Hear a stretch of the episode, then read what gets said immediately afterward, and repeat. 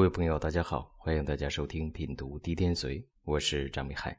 这一讲呢，我们继续来讲解《滴天髓》这本书当中啊，《通神论》这一部分的月令章这一篇内容。我们首先来看原文：“月令乃提纲之府，辟之宅也；人元为用事之神，宅之定向也，不可以不补。”这句话呢，我们可以这样理解啊：月令指的就是月支，月令乃提纲之府。这句话的“府”代表的是住所呀、房屋啊。提纲啊，起到引领五行能量啊最大的这样一种五行。那么说明月令它就是一个房屋啊，我们的能量最大的五行就住在房屋当中啊，就好比呢人呢住宅一样啊，辟之宅也，就好像人的住宅一样。人元为用事之神，宅之定向也。这句话我们怎么来理解呢？我们知道啊，十二个地支。啊，每一个地支当中呢都有藏干，比如呢地支寅木作为月令的话，寅木下面藏有啊甲丙戊三个人员，这三个人员呢我们讲叫藏干，实际上呢也可以理解成呢一个寅木它的能量的组成就是由甲有丙有戊三个人员的能量组合在一起形成了一个寅木的能量，那么也就意味着呢甲丙戊他们三者之间能量的大小。会影响到引木这个提纲它的一种属性的变化，所以呢，原文当中讲啊，占有月令的这个地支呢为提纲，里面的人员藏干呢，就像这个巷道一样啊，就像这个门巷一样，藏干能量的不同啊，它也可以改变呢这个房能量大小的变化啊，就是藏干能量大小的变化也能改变这个地支它的能量的方向。我们来看看刘伯恩对这句话的一个注解啊。令星乃三命之制要，这里面的令星指的就是月令了啊。三命之制要，我个人理解啊，这里面的三命呢，指的是天地人三才啊。在后面任体桥的注解当中呢，并没有解释什么是三命啊，他只是提到命这个概念啊，说提纲啊，这个令星乃命中之制要啊。气象得令者吉，喜神得令者吉，令岂可忽乎啊？什么意思啊？如果你用神。啊，占有月令提纲的话，啊，或者你喜神占有月令提纲的话，都是吉的。所以月令能够忽略吗？言外之意呢，就是月令啊不能够忽略啊。月令如人之家宅啊之中的之三元，定宅中之向道啊。这句话其实就是解释啊上面啊原文当中乃提纲之府啊辟之宅也这句话啊。说月令啊，就如一个房屋啊，犹如一个家庭的住宅啊。那么支当中的三元就是藏干了，就像住宅当中的这个巷道啊、门巷一样啊，它能够决定这个能量的方向啊，不可以不补。什么意思啊？你就不能不考虑啊？就是支藏人员啊，这个藏干我们必须要考虑。如寅月生人啊，举例子了，比如说生在寅月的人啊，立春后七日前。皆指呢戊土用事，八日后十四日前者啊丙火用事，十五日后甲木用事。这句话指的是什么呢？这叫月令司权。大家研究过月令司权的话，大家会清楚啊。你比如说一个地支寅木，寅木当中呢藏有甲丙戊三个天干，那么实际上这三个天干也组成了一个寅木。那么寅木代表的是三十天啊，那么三个天干就各占有一定的比例。你看，这当中呢，甲木占有了三十天当中的一半啊，占有了十五天这样的一个能量。其中呢，丙火和戊土占有呢各七天啊这样的能量啊。丙火和戊土占有百分之五十，甲木自己呢占有百分之五十。考虑月令司权这个问题啊，大家会发现，任何一个地支都可以按这样的一种方式来进行划分。我们继续来看啊，知此则可以取格，可以取用矣。什么意思啊？就是你要知道这个寅木当中啊，虽然呢你月令占有的是寅木，但是这个寅木到底现在能量停留在哪方面是最大的啊？如果说你出生的是寅月的前七天的时候啊，那这里面戊土的能量占有的是最大的啊。如果说你七天八天之后到前十五天，那么丙火占有的能量是最大的，后十五天甲木占有的能量是最大的。啊，所以这里面就包含着非常细微的一个差别。但是我们讲到这里呢，一定要提醒大家啊，大家千万不要听到这儿之后就觉得很乱啊！说这个尹月，我们在分析的时候还要分析他出生是在前八天啊，还是在中间的几天，还是在后面的几天吗？不需要这样分析。我们了解月令司权这个事情呢，同时一定要配合呀，这个整个的五行在其他柱当中出现的能量大小情况，综合性的分析。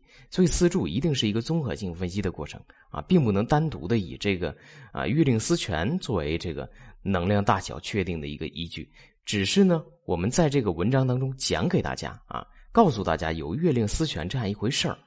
但是你不能说我分析的时候完全就考虑月令司权，而其他的全部忽略，这样呢又走入到另外一个极端啊，也是不对的。我们再来看任地桥对他的一个注解啊，人日曰：月令者，命中之至要也啊。这里面同样把月令提纲呢看得非常的重要，气象、格局、用神皆属提纲司令。天干又有引柱之神，譬如广夏不宜之象。这句话我们怎么理解呢？这句话实际上是强调啊，我们看月令提纲很重要啊。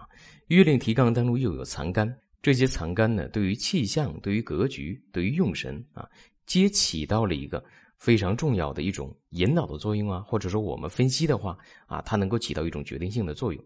但是这当中有个前提啊，什么前提呢？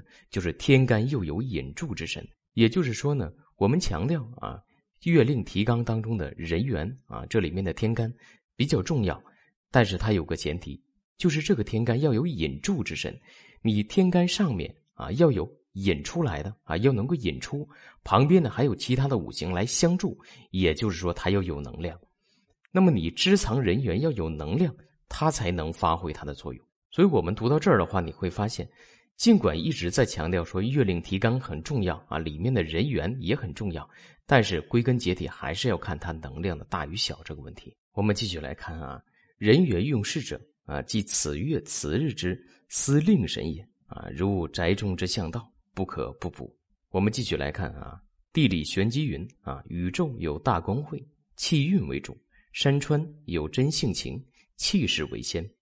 所以呢，天气动于上，而人缘应之；地气动于下，而天气从之。此则论之啊，人缘司令虽诸葛府用之首领，然亦要天地相应为妙。故知呢，地之人员必得天干引助，天干为用，必要地之司令。总云人员必须司令，则能呢引吉制凶。司令必须出现，方能啊助格服用。这句话呢，借用了风水当中的一些内容来解释这个人员它的一个作用。这当中呢，其实我们仔细来分析，归根结底就包含两句话啊。第一句话就是你支藏人员要想有用的话，第一个要有天干能够把它引出来。你只是藏在里面是没有价值的啊！你又提出来啊，有引出，这是第一个有用的点。第二个有用的点呢，就是你引出的这个天干，它又有能量，能量哪儿来的啊？又有其他的干支来辅助它，给予它能量。它有了能量，它才能够啊叫助格辅用。什么叫助格辅用啊？它有了能量，它才能形成某些格局啊，或者说辅佐用神呢，或者呢制住忌神呢等等。所以这一篇文章当中呢，我们读到这儿啊，会发现其实跟月令的关系啊，并不是特别大。我们任何一个地支当中的支藏人员，我们都需要进行考虑。那么这个人员到底有没有作用？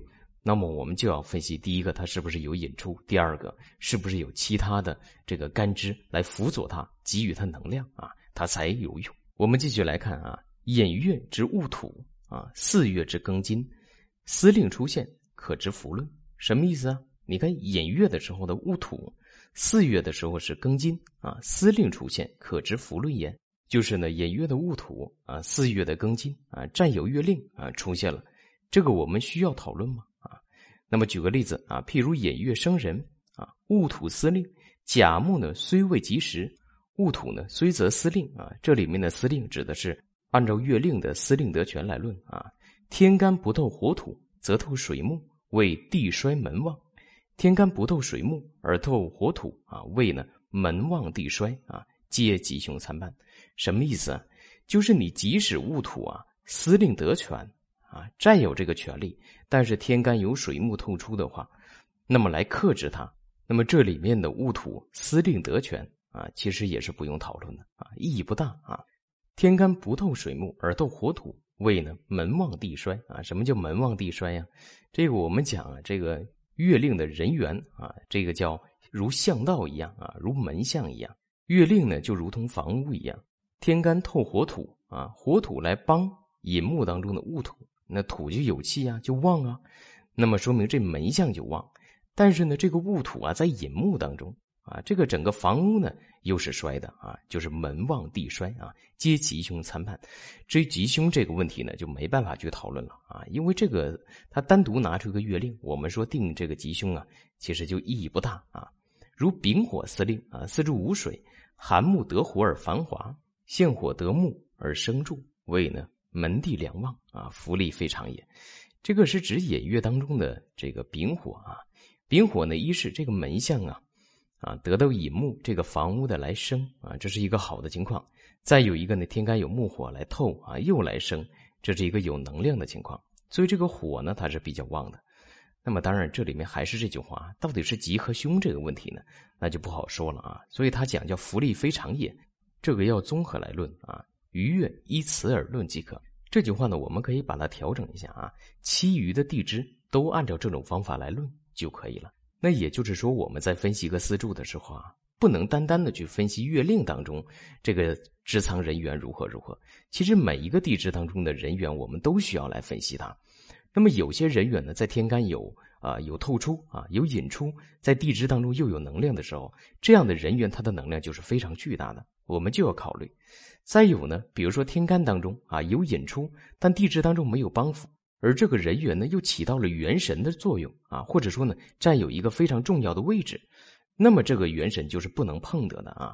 如果地支发生了刑冲克害这种情况，伤及到了这个人员，那么对四柱整体的平衡状况就有一个非常巨大的影响，那么应验在吉凶上也就非常的明显了。好，这一讲的内容就为大家分享到这里，感谢大家的收听，欢迎大家持续关注，谢谢大家。